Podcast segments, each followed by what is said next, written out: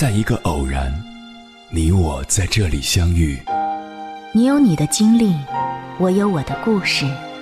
因为彼此的寻觅，我们走到一起。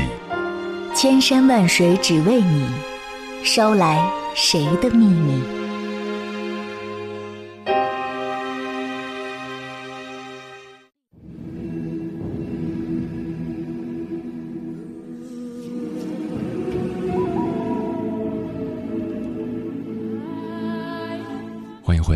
各位夜行者，这里是正在直播的中国交通广播，千山万水只为你，深夜不孤单。我是迎波，绰号鸭先生。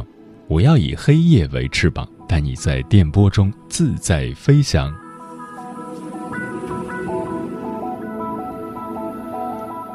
二零一七年八月，作家陈岚在自媒体发布网友投诉。在南京南站候车室，一年轻男子当众猥亵一名小女孩，年轻男子旁边的年长男子竟然没有制止年轻男子的行为。二零一八年十一月，媒体爆出长沙十二岁女孩与网友发展成为男女朋友关系，在与对方多次发生性关系后怀孕，因害怕责骂，编造了在公交车上。遭遇诱骗后被强奸的谎言。二零一九年七月，警方通报，知名房地产上市公司董事长与一名四十九岁女性共同涉嫌猥亵九岁女童。二零二零年三月，韩国 N 号房事件被爆出，参与者涉及相当一部分未成年人，席卷媒体。二零二零年四月。高管鲍玉明性侵养女，一时间众生哗然，至今让人感到窒息。悲剧反复上演，每一次心痛都让人反思，但似乎在此之外，我们总是心存一丝侥幸，幸亏不是我的孩子呀。然而，还有比这一切更糟糕、更让人担心的，这些被爆出来的案例背后。是成倍数的未出现在公众视野内的事实。同样让人遗憾的是，传统清教徒式的性教育早已落后，整个时代都在向前走，然而性教育并未在主流语境中登场。我们能看到的众生相是，一个个看似正常的普通成年人心里，被刻下一道道不曾被抚平的伤痕。被记上一个个不再被提及的疙瘩。接下来，千山万水只为你，跟朋友们分享的文章选自谈心社，名字叫《百分之九十九中国父母的性教育是个笑话》。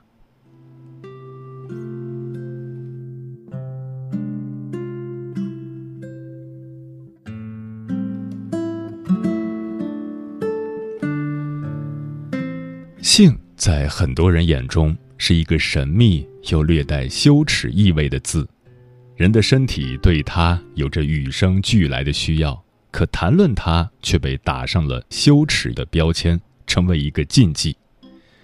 大人们之间尚且如此，对待孩子更是避之不及。华中师范大学教授彭晓辉曾直言，目前中国家长百分之九十九是性盲。并不具备性教育能力。这个观点听起来略显夸张，但现实中几乎每天都会上演这样的场景：身体的变化、好奇心的驱使，让孩子们对性充满疑惑，但疑惑往往得不到解答。以后你就懂了，家长们总是如此搪塞，但孩子们不会无缘无故的懂。要么是接收各种来路不明的教育，要么是懵懵懂懂以身试错。在印度短剧《父与子的性教尬聊》中，父亲对儿子一系列关于性的尴尬问题，并没有敷衍与逃避，而是给出了详细且机智的答案。这部公开和传统教育叫板的短片。堪称儿童性教育的模板。影片的一开始，七岁的男孩帕普就向爸爸提出了非常尴尬的问题：“什么是自慰？”爸爸阿南德同许多父母一样，第一反应是逃避，企图转移话题。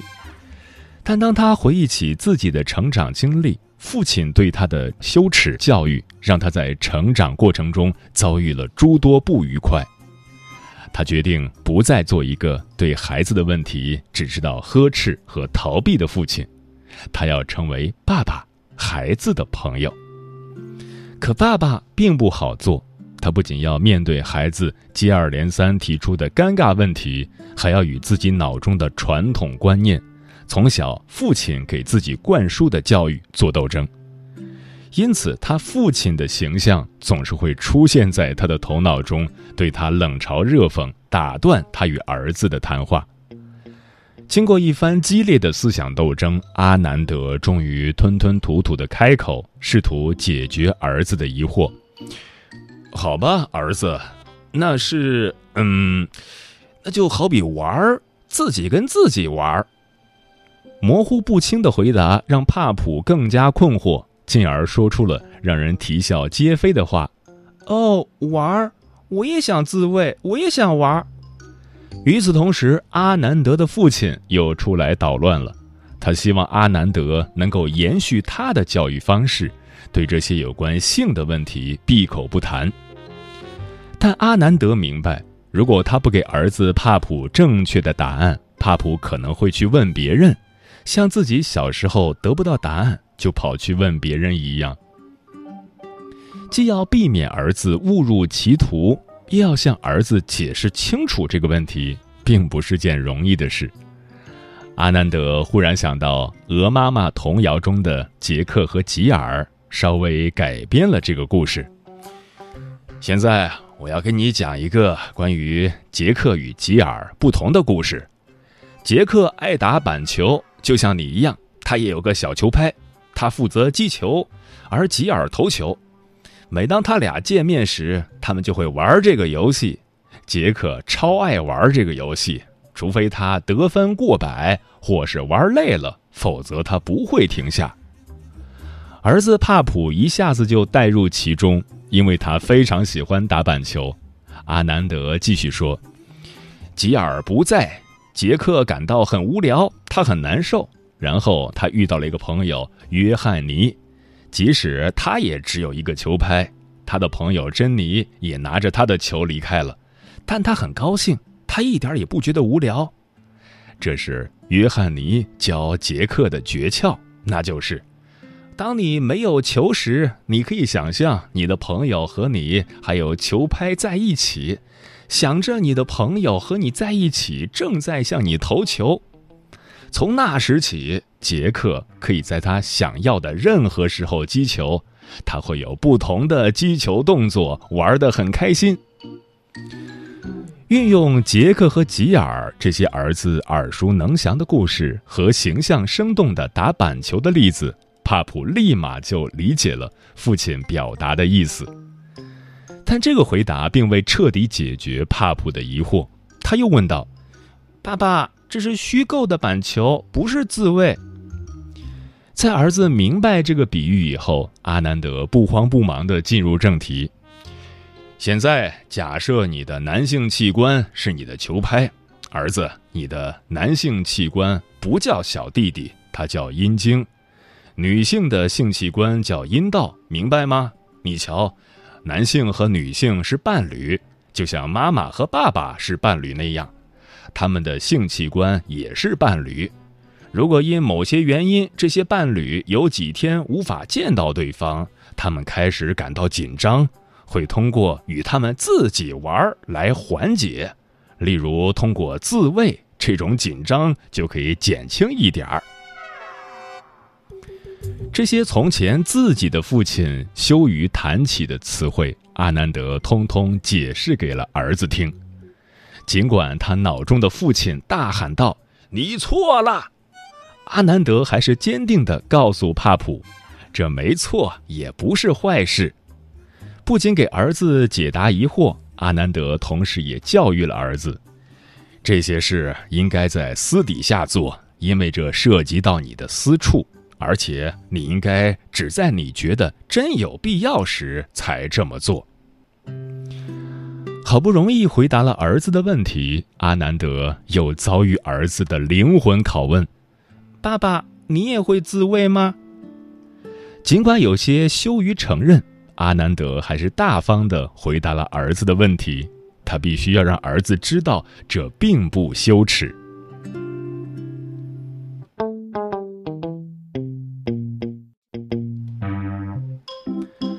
帕普的妈妈即将生产，在听到妈妈肚子里宝宝活动的声音后，帕普很快又产生了第二个疑惑：宝宝是怎么来的？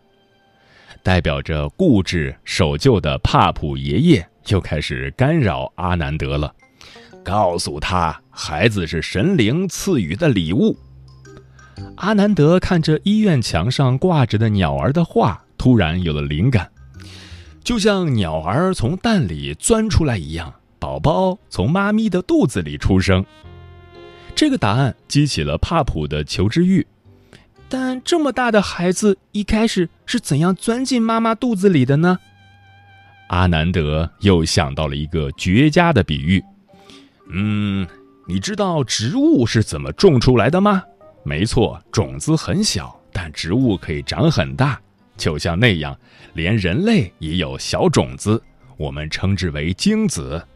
当它们被种在地上，在这种情况下，一枚蛋。萌芽在女人体内，然后变得越来越大。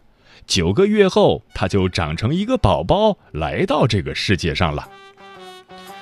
不过，这又引出了儿子的另一个问题：嗯，精子是怎么进入到女人身体里的？儿子的追问让阿南德苦恼不已。要怎么解释才能让儿子明白，而又不流于低俗呢？突然。他想到了一个绝佳的比喻，他拿起手中的 USB 数据线说：“那么，USB 数据线是男性器官或阴茎，而 USB 接口是女性器官。当两者对接在一起时，会发生什么呢？是的，发生文档传输了，对吧？所以，就像你能把文档从手机传输到笔记本电脑里一样。”你也可以把精子从男人体内传输到女人体内。在儿子理解了这个生动的比喻后，阿南德通过这些例子进一步向儿子传递爱的教育。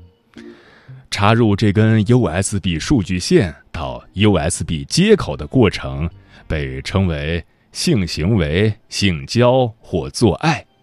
当两个成年人十分爱对方时，他们常以这种方式来表达他们的爱。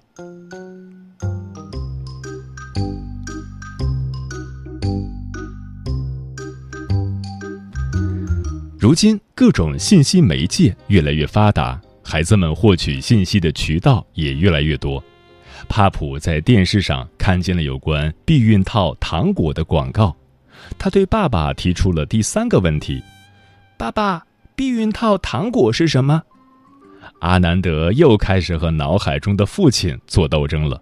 父亲告诉他：“随他去吧，就让他想象成糖果吧。”可这稍微一放松，帕普又在药店闹出了一个大笑话。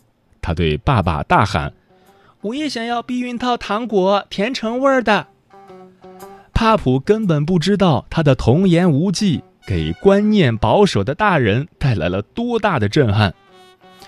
阿南德又一次明白，回避和拖延并不是解决之道。他开始同儿子解释，避孕套不是糖果。人们把手机连接到笔记本电脑，并不是每次都是为了传输文件，就像打板球时用球网练习一样。人们只是为了快乐和愉悦，这时就需要避孕套的帮助。大方的承认和详细的解释，不意味着阿南德允许帕普放纵。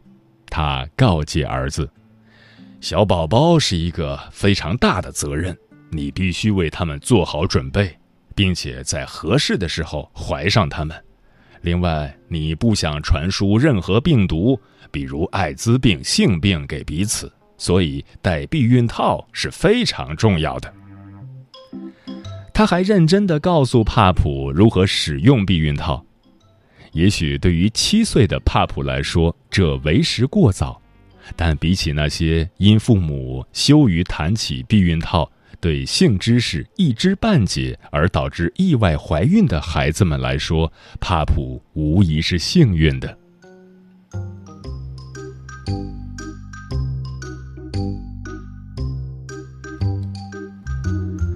性知识储备已经超过很多成年人的帕普，又遇到了一个小麻烦。他在妈妈的柜子里发现了一种卫生餐巾纸，在打喷嚏时，他随手抓了起来。不用说，又在家里掀起轩然大波。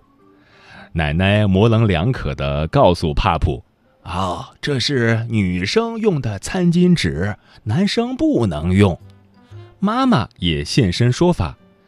那是因为妈妈每个月要流血，所以不得不使用它。但帕普还是不理解：如果你没事，为什么会流血呢？妈妈正愁要怎么跟帕普解释，却发现帕普懂的东西比他想象的要多。阿南德遭遇了对于孩子性教育的第二个阻碍，帕普妈妈冲着他大吼：“你是不是没脑子？他还只是个孩子啊！”不过，阿南德很快用他趣味的解释说服了孩子妈。他把女性的生理期与电子邮件相联系，将卵子比喻成每个月必须接受的一封电子邮件，是大自然在发问：“你想怀孕吗？”当在回复邮件时附上一个精子文件，发送给大自然，小宝宝就会诞生。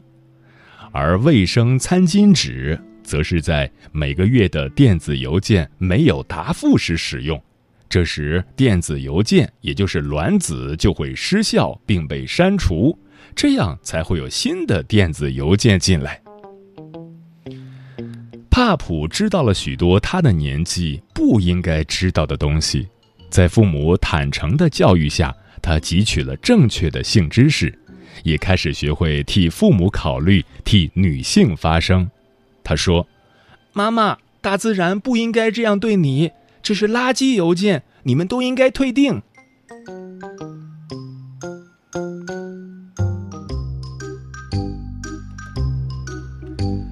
看完这部剧后，不少网友直呼：“这真的是位模范爸爸！要是我爸爸也这样就好了。”但尽管整部剧的画面又暖又萌。爸爸的解释也通俗易懂，并脱离低级趣味，还是有部分网友认为尺度很大，真的很让人尴尬。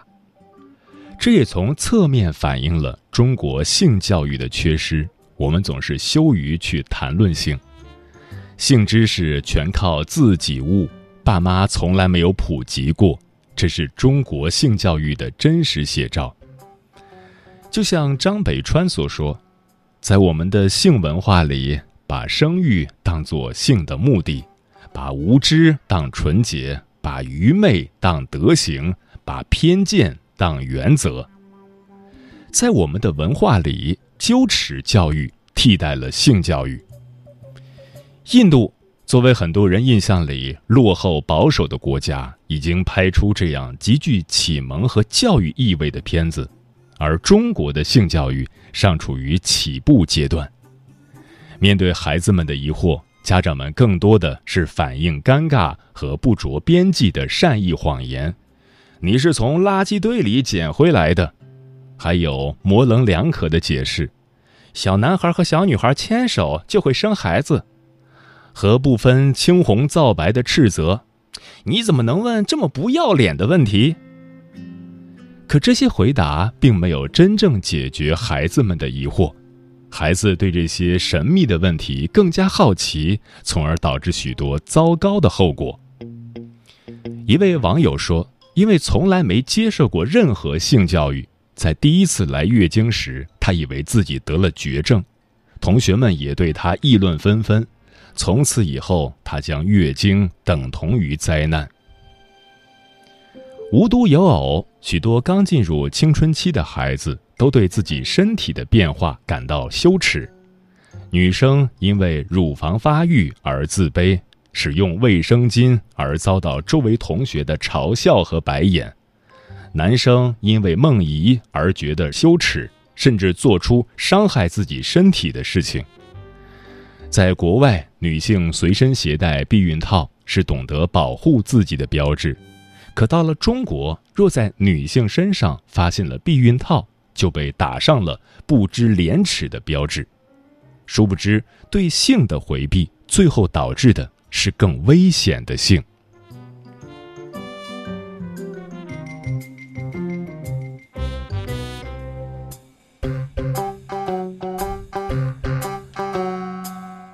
论性并不可耻，及时且适当的性教育能让孩子们更好的了解自己的身体，学会保护自己，对自己和他人都更负责任。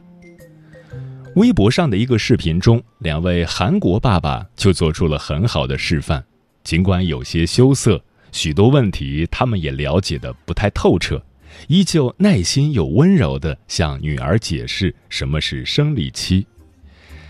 你可以自然的去询问，不用觉得害羞。如果爸爸有不懂的，就会去查。爸爸能帮的话，随时都会帮你。你有姐妹和妈妈，但别忘了，爸爸也在。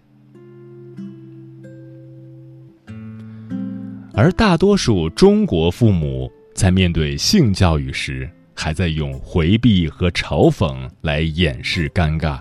用语言暴力和打骂来掩盖性教育缺失的真相，忽视了正视问题才是解决问题的第一步。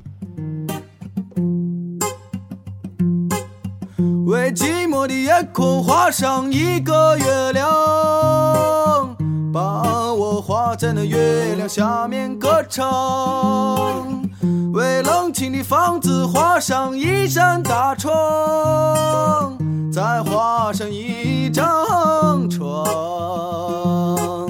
画一个姑娘陪着我，再画个花边的被窝，画上灶炉与柴火，我们一起生来一起活。Oh.